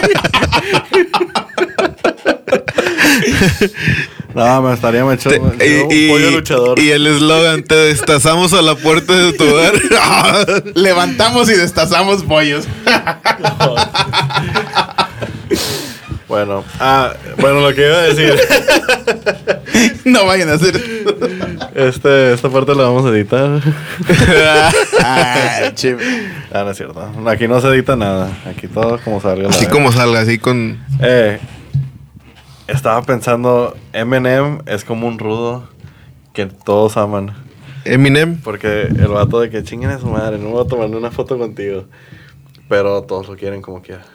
¿A Eminem el cantante? o qué? Simón. Que te sales porque ahora reapareció en los Oscars y todos estaban ya, son fans de Eminem. Ya los sé. que no conocen a Eminem, ahorita ya todos son fans de Eminem. Sí. A toda esa gente poser. Un mensaje Un mensaje, un mensaje importante. Es como el pedo de las dietas, ¿no? De que lo que estábamos hablando, de que se pone de moda algo, ya todos quieren estar en el mami, güey. Pero a nadie le tocó Eminem en sus inicios más que a nosotros. Y ver que Dr. Dre lo sacó como siendo el primer blanco que iba a rapear. Así es. Yo me acuerdo todavía cuando salió la película de Egg Mile que llegaban los mercaditos, la, ah, hoy la rola y ya tenían el disco pirata y yo lo compré a huevo, Egg Mile. A huevo, siempre compraba. Güey, es que nos tocó la generación de que, güey, pues no, no llega aquí, pues ni puedo, la piratería, güey. Esos nos orillaron también a darlo bien caro. No llegaba. Sí llegaba, pero se tardaba. Cálmate tú, pinche, el, pinche California acá. Y de volada, este, los mercas todo tenían Oye, no, así de no, que... Güey, fíjate, ahorita Eh. que estuve, güey, sí tuve un pinche disgusto, güey, allá. Pero con México, güey. Me duele el corazón. La comida rápida aquí es un pedo, güey, ir a comer comida rápida. Porque parece que vas a un restaurante a pedir una puta hamburguesa y a ver cuánto se Eh. Carl- como Carlos Jr., ¿verdad? ¿En dónde? ¿Aquí? Aquí, o sea, lo que es Cars Jr., Burger King o A, a McDonald's, mí, a mí yo la, la, la vez que vine aquí por primera vez con Carlos Jr. y me trataron como si fuera un restaurante y a Ah, darles huevo. propina. Yo, no mames. Me dijeron, ¿quieres más soda, chavo? Yo, ay, cale, no, yo puedo servirme soda. ¿En dónde? ¿Dónde? ¿Dónde? Carl Aquí, Jr.. aquí en México. Bueno, te voy a decir mi porque allá experiencia, te de la verga. Llegué a, llegué a, a Los Ángeles, fueron por mí. Y ya fuimos a hacer unas vueltas. Y de que me dijeron, hey, ¿tienes hambre? Y yo, sí, quiero In and Out, güey. O sea, directo al pedo. sí. Güey, In and Out es como In para la Out. gente que no llegue a conocer In and Out. Es como el pollo loco versión Los Ángeles, güey. ¿Por qué digo como el pollo loco? Porque ya sabes que a mediodía todos los pollos locos, digo, no estoy tirándole al pollo de Freddy, güey, porque el pollo de Freddy es otro pedo. No es franquicia todavía. Próximamente, pollos alterados, franquicia aquí. el In and Out, güey, pinches filas para el drive-thru y pinches filas para comer adentro, güey. ah, cabrón. Yo dije, verga, hay un chingo de gente y me vengo cagando de hambre. Mal por mí, porque pinche pensamiento mediocre, mexa, güey, de a la verga, se van a tardar un huevo. No mames, la fila, me dicen, ¿quieres comer aquí? Yo, de que, güey, no quiero comer en el carro, quiero comer sentado, tranquilo. No, aquí sí, nos bajamos. Y mis amigos de que sí, sin pedo. Órale. Y uno de que pide tú y nosotros buscamos mesa. Sí. Ya. Es que en, es, ahí hacen chinga, comes y los vatos Güey, es van. que tienen un pedo sistemático como lo que creó Ray Kroc de McDonald's, que era todo sistematizado, realmente como lo creo en su libro. Y yo creo que lo replicaron muchas hamburgueseras. Y yo me asomé, güey, o sea, eran dentro de la cocina, a lo que yo llegué a contar, 15 cabrones, güey. Y te estoy diciendo así lo que vi a ojo. Dos en la plancha, do- un güey en las papas, que ese güey ha de tener un pinche Sí, brazo como Hulk Hogan, güey. Porque pum, pa- papa, papa, y le jala, güey. Haz de cuenta que yo creo que si se la chaquetea ya es como Sí, que calentamiento, Se güey. destroza todo. Sí, se destroza el pedo, güey. ese con la izquierda. güey. Eso es como que dice, con la que agarro las papas, porque pues esa no hace fuerza, Sí. güey. Para ponerle igual, ¿no? Pero, güey, entré y si te digo que para que nos dieran nuestra orden, me tardé 10 minutos, güey. Es un chingo. Así, 10 minutos.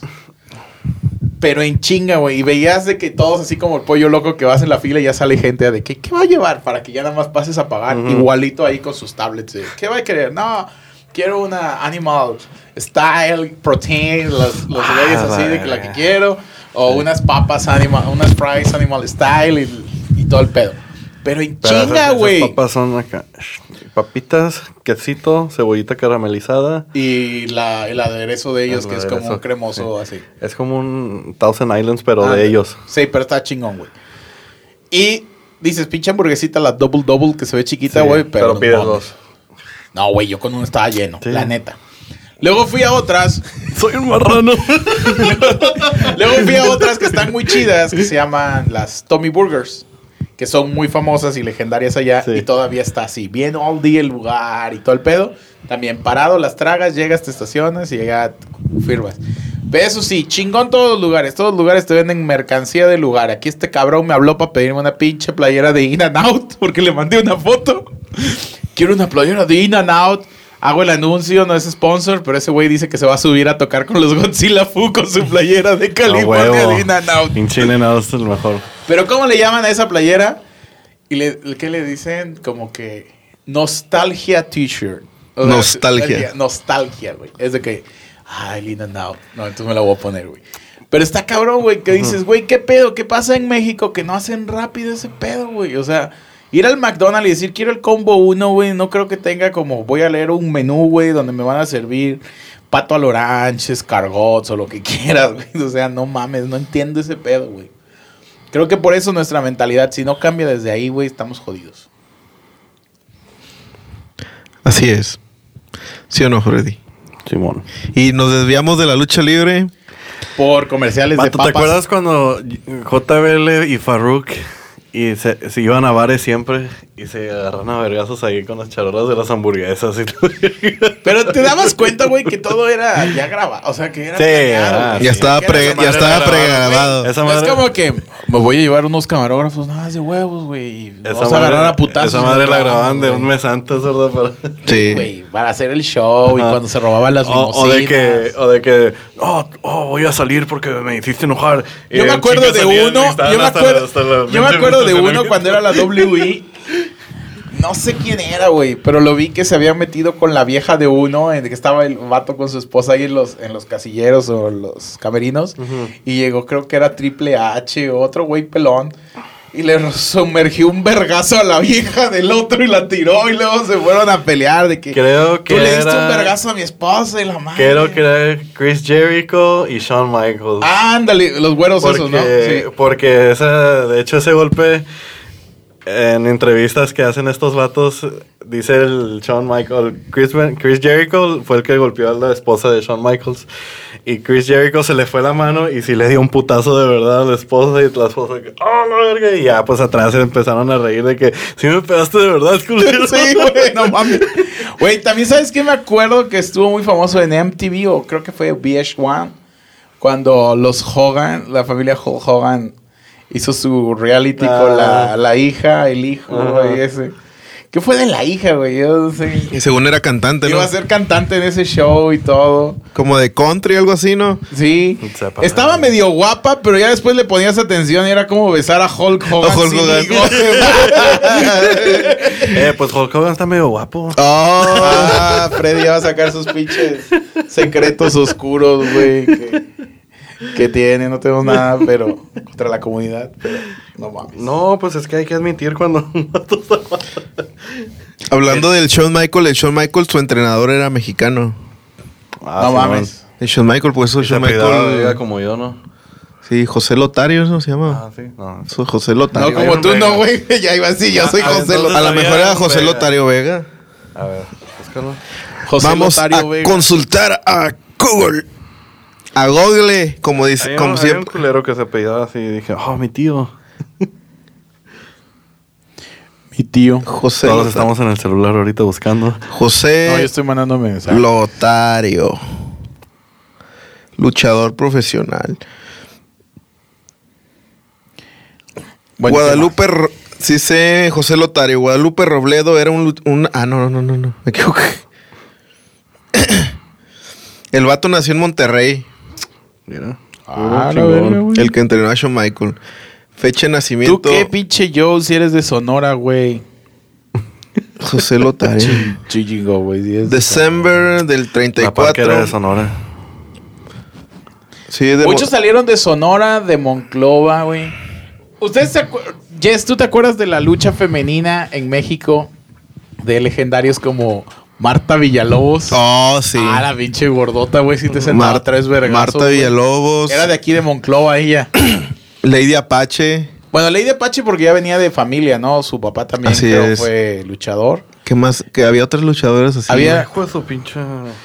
¿Quién más era más famoso? Nada más eran ellas las que... Que. Lady bueno, Apache, Sexy Star de aquí, de, Star. de Monterrey. Que luego la suspendieron, ¿no? Porque les rompió no sé quién el brazo. Ah, sí, cierto. Ah, pero sí conozco a la, a la chava. Saludos a, a- a Dulce. Es muy guerrera y muy... ¿Quién más? ¿Qué otra, otra luchadora famosa? A ver. mm, Lady Apache. nah, ya, Lady Apache ya. A ver, a ver. ahorita Joe nos va a salir con las divas de Estados Unidos. Las divas. Kelly Lira. Kelly. Street Stratus. Trish Stratus. Hay una aquí en México que es la güera loca, que es de Canadá. Ajá. Que vive en Los Ángeles, pero también lucha aquí en la AAA. Pero era de divas ella. Era de las divas de la WWE, sí. Sí. Ella salió de ahí. Güey, pero ¿cómo? Yo no logro entender por qué las divas parecen supermodelos, güey. Es que esos son. Y luego las entrenan para luchas. De que primero las agarran como para sus, sus, sus este, Para, revistas. para acompañar a Y- luchadores ajá. a veces. Y las van entrenando para cuando se agarren a chingazos, de que ellas sepan más o menos caer y Y todo ese caer, y cuando entró Ronda Rousey, a la verga, ¡Mi brazo! ¡No! Güey, hace- ha pasado y creo que de los luchadores de la WWE que han logrado consolidarse como actores es La Roca. La Roca. John Cena, no. Batista.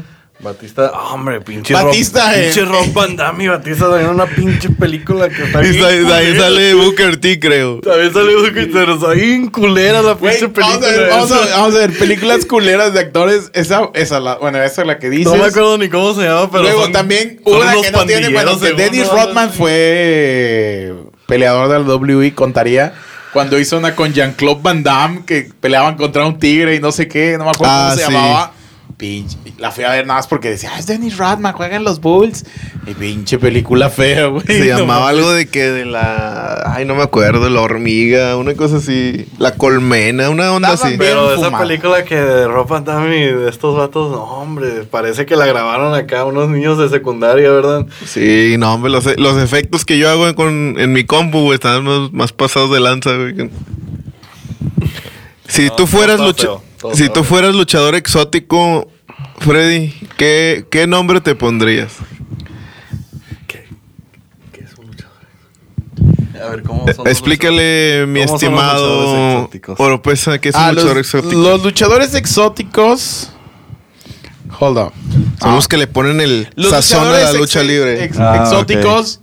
Digo, si hay. en- hoy ha crecido más porque ya entró la comunidad LGTB, no sé qué TTI, ya tiene muchos significados.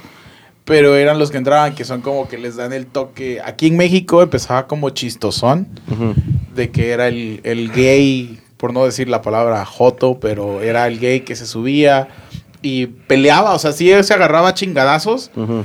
Y a la mera hora, pum, les metía un beso en la boca, güey, o algo donde estos güeyes se encabronaban un chingo y era más. He oído y he visto en entrevistas más bien que muchos de los que empezaron en la lucha exótica, que son eminencias de la lucha exótica en México, si fueron maltratados, güey, porque había una discriminación Como bien Goldberg. cabrona eso. Goldberg. Como Goldust, perdón. Goldust, ah, el, el más, el peleador chingón, exótico, es Pimpinela, güey. Ese vato lucha con madre. Y el vato aparte tira ahí buen show acá de Un que... Hombre, yo creo que.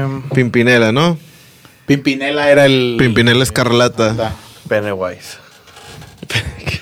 Pennywise. A ver, ¿de qué? ¿Actor porno o qué? ¿Qué? No. Ah, güey. Mira, lo- nombres de luchadores exóticos. Pimpinela Escarlata. ¿Cuál más? A ver, vamos a Este, buscar. Y lo Pues que- Goldust también, ¿no? Casandro. Hay un vato que se llama Casandro, algo así. Sí. Casandro. A ver, vamos a ver, vamos a ver. Ustedes en casita. Alfred, eh, el Alfredote. Puede estar buscando. Aquí, aquí tengo. La Mamba, Bugambilia, Yo sería el Alfredote. Azucena, Baby Sharon, La Chona, Mayflower, Baby Alfredote. La Fredocha. La Fredocha. La Fredocha. La- Aquí está. Los luchadores más exóticos y conocidos es Diva Salvaje, Pasión Cristal, Máximo, Máximo. Coco Rosa y Polvo de Estrella. Creo que Pimpinela era de los más viejos, pero Sí. estos son de los más actuales. Polvo de estrella es el mismo que el Goldust. Digo, si los buscan, por ejemplo, aquí puedes ver, Máximo es este güey, sí, este sí. Y todos se visten así como que estilo... Ah, como, como el Freddie Mercury. Como si fueran como un drag queen, podría ser, Sí. pero no tan exagerado. Como Y- un transvesti, se puede decir. Exacto, como un transvesti. Son los que... Pero eso no lo tiene la, la lucha americana. Y a veces están más, están más perronas las luchas de esos vatos que. Sí. Sí, como que le dan el toque y el sabor. Una, Luego, algo que no tiene la lucha americana, y aquí es divertidísimo, la lucha de nanitos, güey. Los minis. Los minis, güey. Sí. Que, que está la versión El- de mini octagón. En lugar de máscara sagrada, mascarita ¿Cómo sagrada. Mini también, Chessman. también hay una versión de, de Jeff Hardy, Matt Hardy en Enanitos. Ah, chis, salieron acá porque había una historia donde Christian y Edge una vez les estaban haciendo carrilla y dijeron, mira, aquí vienen los Hardy Boys y sacaron dos enanitos Hardy Boys. Y luego también sacaron a dos enanitos Dudley Boys. Pero, pero no es una lucha normal, güey, que no, lo pongan. Sí, se Ah, agarraron a vergazos. Pero nada más fue una vez, güey. El Aquí mas- es- Ah, ok. Y Aquí es una de que lucha que todo... No, no todos los días, güey. No hay luchas todos los días, pero bueno, en diferentes plazas. pero en las plazas que van llevan la lucha de nanitos un Sí, día. no es algo especial, güey. Exacto, es como que lo llevan. Y aparte están bien entrenados como el Mascarita Sagrada que pelea como más chingón que Rey Misterio. Y hay unos que ya no son los enanitos, hay unos que son un poquito más altos. ¿Te acuerdas que después metieron? Porque estaban los enanitos y, Y unos luego como unos que- como los mini o algo así les decían. Y era como que unos güeyes que no crecieron tanto, pues se quedaban como adolescentes, yo creo, güey. Simón. Como el Juanito. Bueno, Juanito no sabemos, pero Juanito es luchador aquí en la Arena Monterrey, güey. Mini espectrito, mini. Juanito lucha como el chico Super Seven, ¿no? Con la Super- playera del Seven Eleven. Super high. Super high. Super high. Super weed. Güey, también, pues, ejemplo, lo sabemos. El surf aquí en México, la música surf, pues empezó con todos, ten- digo, no Los cantan. luchadores. Y todos traen máscaras de luchadores, Sí. güey. Es algo como Y alguien que... se ponían mucho, que bueno, ya no, que no sé si les tenga hijo o no, desconozco ahí re- realmente esa información, era el Huracán Ramírez, que fue otro de los grandes de la lucha había, libre. Había un, un restaurante Huracán, Rim- Huracán Ramírez. En San Diego. La lucha estaba- libre. La lucha libre, unos burritos mamalones. Yo, vi, yo conocí ese restaurante por la, por la de Men vs. Food. Ajá. Ese restaurante se cuenta que pues se dedica a todo eso, nomás pone pura música surf y ahí van un chingo de luchadores siempre y les regalan las máscaras. Pero Tienen- mexicanos. Sí, mexicana, lucha libre mexicana. También aquí Así está, se llama lucha, el restaurante. está un Agarras res- un trolley y te paras no me acuerdo dónde y ahí está el restaurante. Aquí en México hay un restaurante de tortas igual, de la super torta que ahí está de luchadores. Ah, Simón. El payaso, es uno que era como payaso, de un luchador que era payaso. Sí, sí las vi. Ese. Y acá por, por el TEC, para la, ge- la gente que no es de Monterrey, aquí cerca del TEC de, del campus Monterrey, no es, no es sponsor. El, hay unas luchas que se llaman Tortas el Ring o no sé qué, que tiene nombre de luchadores. Siempre he querido ir, güey. Yo creo Vamos que saliendo de, Saliendo de aquí, sí caigo a las luchas. A las luchas. Pero las son diez y media. No, hombre, luego me me me voy a ahogar. Ah, Es domingo, güey. Tu dieta te lo Ah, ok, permite. sí es cierto. Mi cuerpo no... Bueno, no, yo siempre he querido ir porque tienen así Ojo ahí, papás de Freddy, ojo ahí. Señores, señores. No, no escuchen esto. Pollo matón. no, pero bueno, ¿qué, qué, qué llegamos en conclusión de esto? Porque ya nos echamos ahora sí dos horas de podcast. De Ay, güey. No. Una hora, 15 minutos. Güey, ahí dice dos horas. Dos horas, 15 minutos. Ay, es cierto. bueno, llevamos una hora. Y cada vez estamos alargando y la raza pide más, pero bueno, no hay pedo. El punto, regresando a uno que me habían preguntado ustedes, que es por qué sal- salen buenas cosas de México. Realmente, como dicen los americanos, somos buenos hustles. Sabemos hacer muchas cosas, pero no, no sabemos aprovechar el potencial aquí en México de eso. Nos vale verga. Más que cuando estamos en otro país y necesitamos comer es cuando lo explotamos. Y los que realmente lo llegan a explotar, que son pocos y lo ven, por ejemplo, no ha vuelto a ver ni un Márquez ni un Julio César Chávez.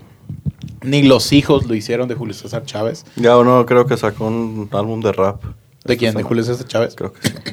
No sé, pero ya está retando el hijo a... Poncho. A Poncho de Nigris a agarrarse a putazos, güey. Entonces, no mames. Y anda de Conan Big también.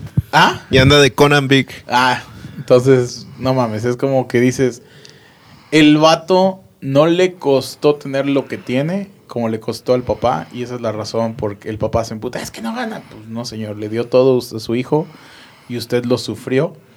Y estoy de acuerdo que el señor con todo respeto se lo diera a su hijo porque él no quería ver sufrir a sus hijos. Entonces, el hambre boxística es totalmente diferente. Total, total, total. Es por eso que no llega, ¿no? Es como hablar aquí sobre, en el caso, bueno, ustedes lo viven, ¿no? Como músicos independientes, güey. Cuántas oportunidades hay, cuántas cosas se pueden ver alrededor. Y yo creo que aquí es el punto donde no se valora la parte artística que tenemos porque por cultura no la hay. O sea, si tú te vas a las escuelas tanto públicas, privadas, ¿qué es la clase cultural o clase de música que le llamaban? Tocar flauta, tocar pinches canciones que, güey, la flauta nada más te aprendías sin, sin leer las notas, cómo iban las pisadas, la pinche flauta Yamaha que te venden hasta en las papelerías, y ya pasar el examen y se acabó, güey. O sea, realmente no hay una cultura como tú lo puedes haber vivido cuando estudiaste la high school o lo que quieras en Estados Unidos, de que los dividían, de que aquí hay deporte de tenis, básquetbol, pues, fútbol, eh. lo que quieras para ir concentrando el potencial de los chavos, ¿no? Que en la, en la primaria te decían, no, puedes este, usar violín, todo ese pedo, y ya te dan tus clases de violín. En la secundaria había hasta orquestas de Sí, secundaria. que ya se iban armando las orquestas Y- porque te venía la preparación Y en la llegar a preparatoria orquesta. y eran más profesionales. Y ya es cuando llegas a la universidad y a todos desde- becados por todo eso, porque Eh, ya vienes desde Porque ya chiquito. traes el, porque saben que la universidad es tan cara, güey, que Así la única es. forma de obtenerla es becado, independiente sea división 1, 2, 3 o 4, que creo que ya hay, de que son como que el bajo valor del college. Pero, güey, tienes que, tienes que becarte por algo, realmente. Era cuando eras porrista, ¿verdad? Eh, Que sí. tenías tu falda y todo. Eh, sí, cuando estábamos- pues era por Era de los cargadores. Sí, cargador. Este, No, a él lo de hecho, cargaban. sí. Lo- Tu hermana también fue porrista, ¿no? Eh, en la primaria sí. Por eso fuiste a un partido de los padres o de Sí, los ah. Dodgers, güey, por tu hermana, ¿no? Por sí, nos regalaron boletos y comida y nosotros, ah, con madre. Te digo, o sea, es, realmente es una preparación que no la hay aquí. Que a lo mejor ahorita este gobierno lo está intentando hacer, pero nada, vamos años luz. O sea, ¿qué es la clase de educación física? Digo, en mis tiempos era un maestro y me vale madre que me escuchen ahorita, pinches viejos. De pónganse a correr 20 minutos. Güey, o sea, ¿por qué voy a correr 20 minutos? Cuando empecé ya a jugar tenis a, a- a disciplina realmente, güey, me decían, vas a correr fraccionado. Tú, qué verga, güey, que es correr fraccionado. Sí, corres uno, descansas uno, corres dos, y era para agarrar velocidad. Y empezabas a ver como que los cambios realmente y decías, a ver, entonces tenía que largarme de mi país, irme a entrenar al extranjero para saber qué era hacer deporte, güey, está cabrón. O como pues mucha gente lo ve, creo que en las Olimpiadas aquí. bueno, ¿no? te voy a decir algo ahorita que Porque- las Olimpiadas. Bueno, en Estados Unidos visité de que los pinches, ¿cómo se llaman? El lugar donde tienen a todos los, este, la gente que está en las Olimpiadas. Y esos vatos pueden ir ahí a su gimnasio, pero súper pinche mamalón tienen. Bien equipado. Bueno, pero ese es el que ya estás en un nivel pro, güey. Vámonos Diego, más creo. tranquilito, güey. Vámonos a lo más tranquilo de Estados Unidos. Canchas públicas en todos los lados que vayas. Ah, sí. O sea, güey, de los lugares donde estaba había canchas de tenis, güey. Que Puedes usar ejemplo, la- en mi las casa la- no hay. Los de las preparatorias las puedes usar para uso después de. Ajá, después de clases se vuelven públicas. Güey, por Las ejemplo, vas también, a, Santa Mónica y ahí está el mejor lugar de básquetbol callejero con mejor nivel. Donde se hizo la película Los blancos no saben saltar. Ahí están, güey, me quedé de hacer, güey. Pinches jugadores que se avienta la ra- o sea, raza negra, lo que quieras. Que dices, verga, güey. O sea, estoy viendo que hace medio un partido de NBA nivel street.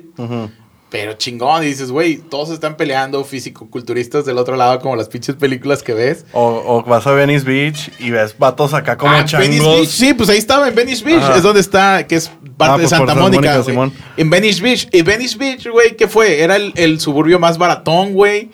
Y ahora es como que, puta, cómprate una casa ahí, güey. Tienes que ser multimillonario, cabrón. Porque se volvió como el barrio antiguo. Pero barrio antiguo está. O sea, no, güey. Es Venice Beach, está chingón, güey. Y luego. cuenta. Pues una calle. porque tienes una idea, si ves San Pedro contra Beverly Hills, es como la Indepe contra el Real San Pedro, güey. Ah, todavía hay, Una disculpa a la gente de la Indepe, güey, pero... hay vatos de que, pues, hay ah, para hacer ejercicio público, pero hay como unas pinches madres que te cuelgan Sí, las barras y se van van colgando más arriba. Y parecen changos, güey. Sí, vatos, es más, vatos en Venice Beach... bien No buenos. sé si fuiste Tan- pasando, ahí está el Mm, primer no, no es Gold- cierto. ahí, ahí está el primer Golden Gym, Ajá. donde salió Arnold Ah, Schwarzenegger, güey.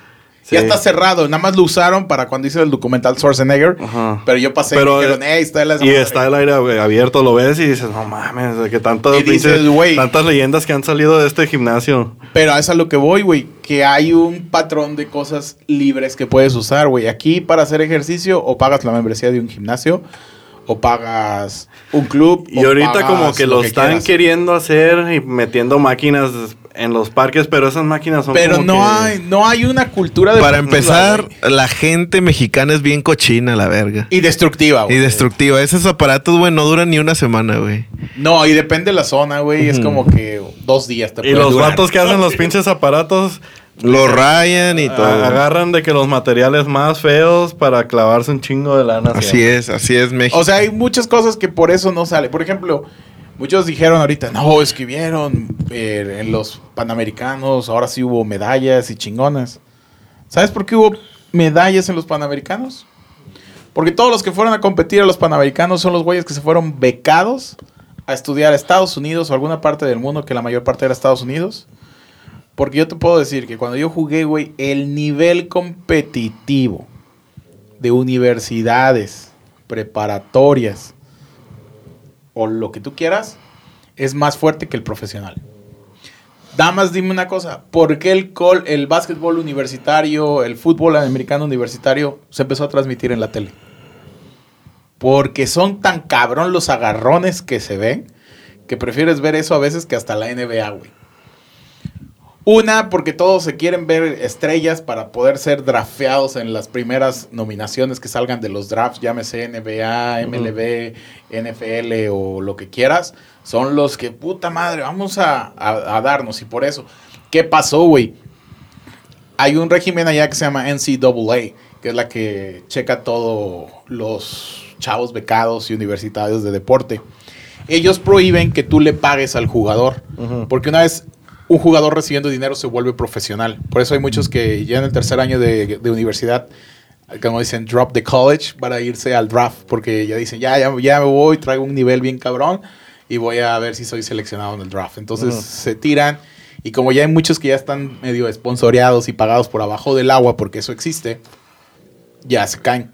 Pero a lo que voy Y es como que... que, les regalan carros. No, fíjate, yo estaba viendo un documental que se llama ese pedo, lo de los carros y eso ya lo, ya lo fueron bajando, güey, porque estaba muy obvio. Ajá. Entonces, ¿quién es el que puede estar más cercano a un jugador?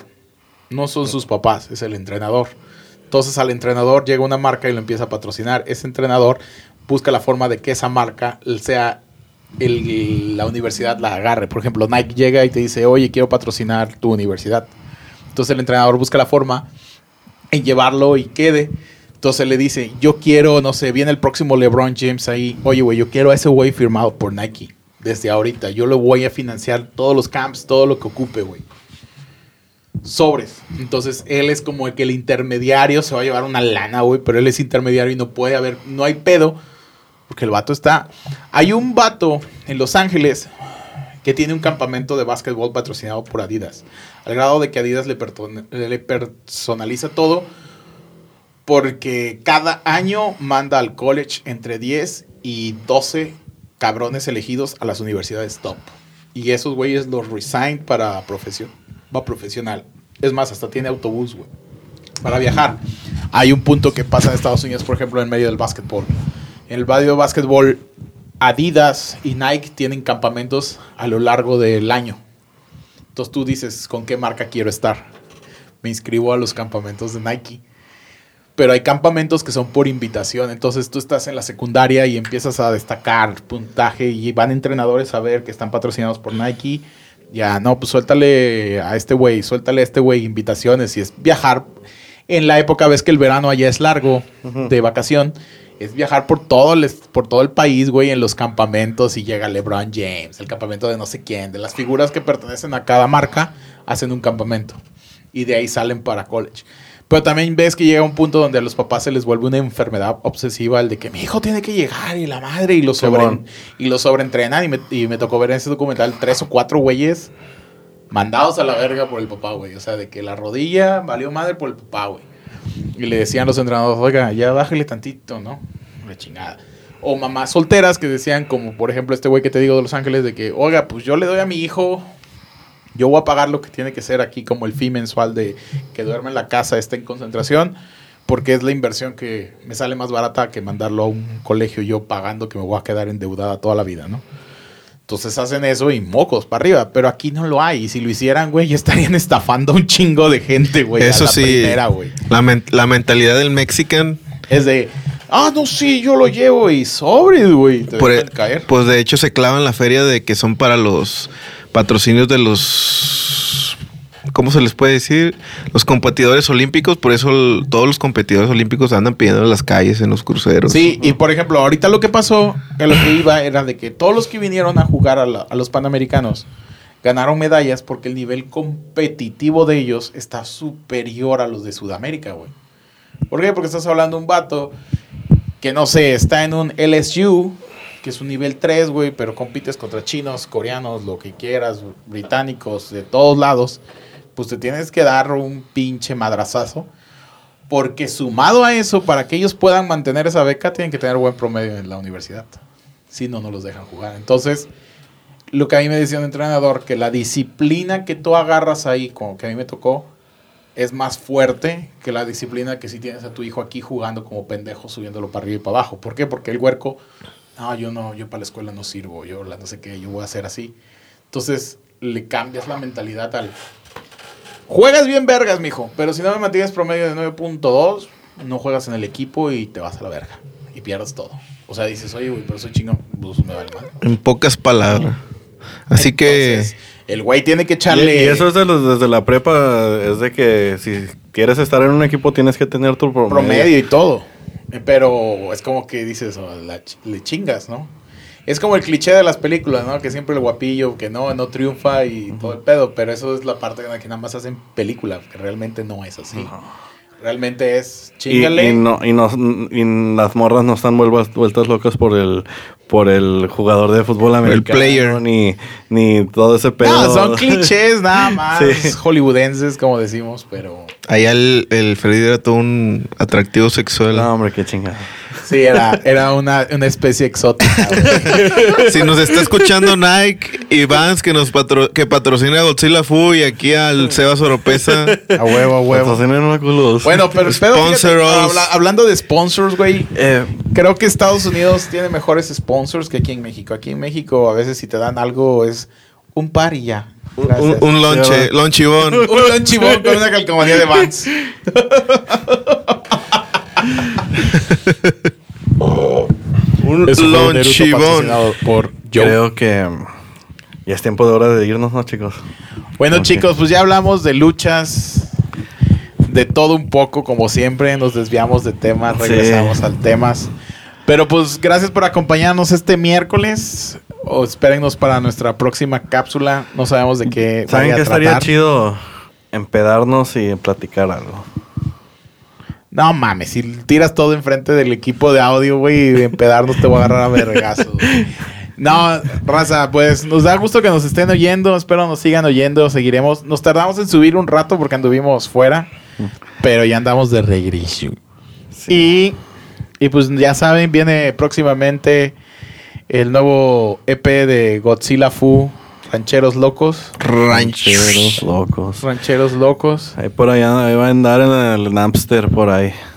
Napster. Va a, No va a andar en Sí, todas sí, las sí. plataformas digitales. Napster come back. Napster is come back. Y por, también sigan la nueva página de nuestro amigo Jess en YouTube ¿Cómo es? Jess? que se llama El eh, Wea TV. El Wea TV con W. Con W y sigan Chequen. la página de Oropesa, La- Unlatching. La receta que hizo mi amigo Yes. Ahí De van a cómo estar- hacer hotcakes con dos ingredientes. No, se llama Recetas Keto para todos los que andan de novedosos con sus pinches mamadas keto y dejé de ser vegano y Ya, ahora déjate soy de mamadas, keto. Ya, güey. Güey, es que es un pedo, volviendo al tema antes de despedirnos, este pedo, güey. ¿Cuándo chingados de nosotros de chicos nos enfermábamos o éramos alérgicos al gluten, güey? Hazme el chingado favor, tragábamos hasta tierra con gusanos, güey. Y nunca nos morimos. Chingo de culo. ¿Ah, qué? ¿De qué estamos hablando? No, ya ando bien perdido. Ya, ya, ya, ya anda perdido, pero bueno, para todos los que andan de novedosos con el pedo keto o quieren, digo, no es nada más keto, pero lo que quieran saber de recetas, salsas y eso, esperemos si suba la del chili dog que hace El Chili Dog. el. Ah, este, creo que la semana pasada se, se- se- quiero pedir una disculpa por, por, por comer en el, en el podcast y que se escuchó. Lo siento. Pero sí, síganos, sigan nuestras redes sociales. Joe, ¿estás como? Deja de estar tragando y. Yo Fu. Yo bajo Fu en Instagram. En Facebook. Ahí también, Yo Fu. En Facebook no subo ni madres, me sigan en Instagram. Eh, Jess, tus redes. En Instagram, Jess Velas. En Facebook, Jess Velas. En YouTube, El Wea. Godzilla Food también. En Instagram. Sigan a En Godzilla partes. Fue el Instagram. Juanillo creo que todavía no tiene Instagram, ¿va? Um, Bueno, es tiene que- uno, tiene botas, no sé qué chingados. Bueno, pero es que Juanillo tiene que cubrir su. Tiene que ir a luchar. como luchador. Todos los martes en la Arena Coliseo. Los jueves, nice. Los jueves nice con Juanillo. No, quién sabe cómo se y llamará. Cecín todavía no tiene, ¿va? Güey, la otra vez vi un vato, güey, que me espanté aquí, cabrón. Antes de que cortemos, tengo que contar esto al aire, güey. Regresé de Los Ángeles, todo el pedo. Fui a dejar a mi mamá a la terminal. Que había venido a visitarme. Y, güey, saliendo de la terminal, un pato se para y me dice que si me limpia el parabrisas. Pero cuando volteé, güey, pensé que me estaba saludando y era Cecín, güey.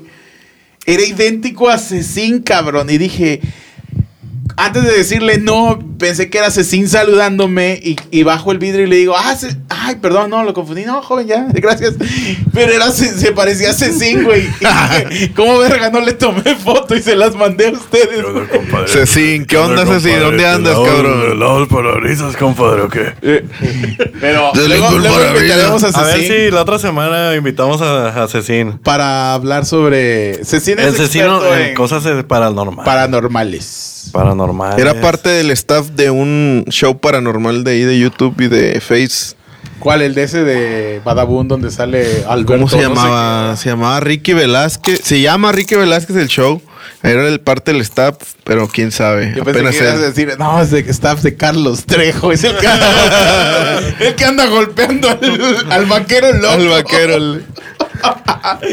No, pues bueno, y ya, pues ya dijeron todas sus redes sociales. Las mías es arroba Sebas, Sebas Oropesa, Facebook, eh, Instagram, pero no subo igual ni madres a Facebook.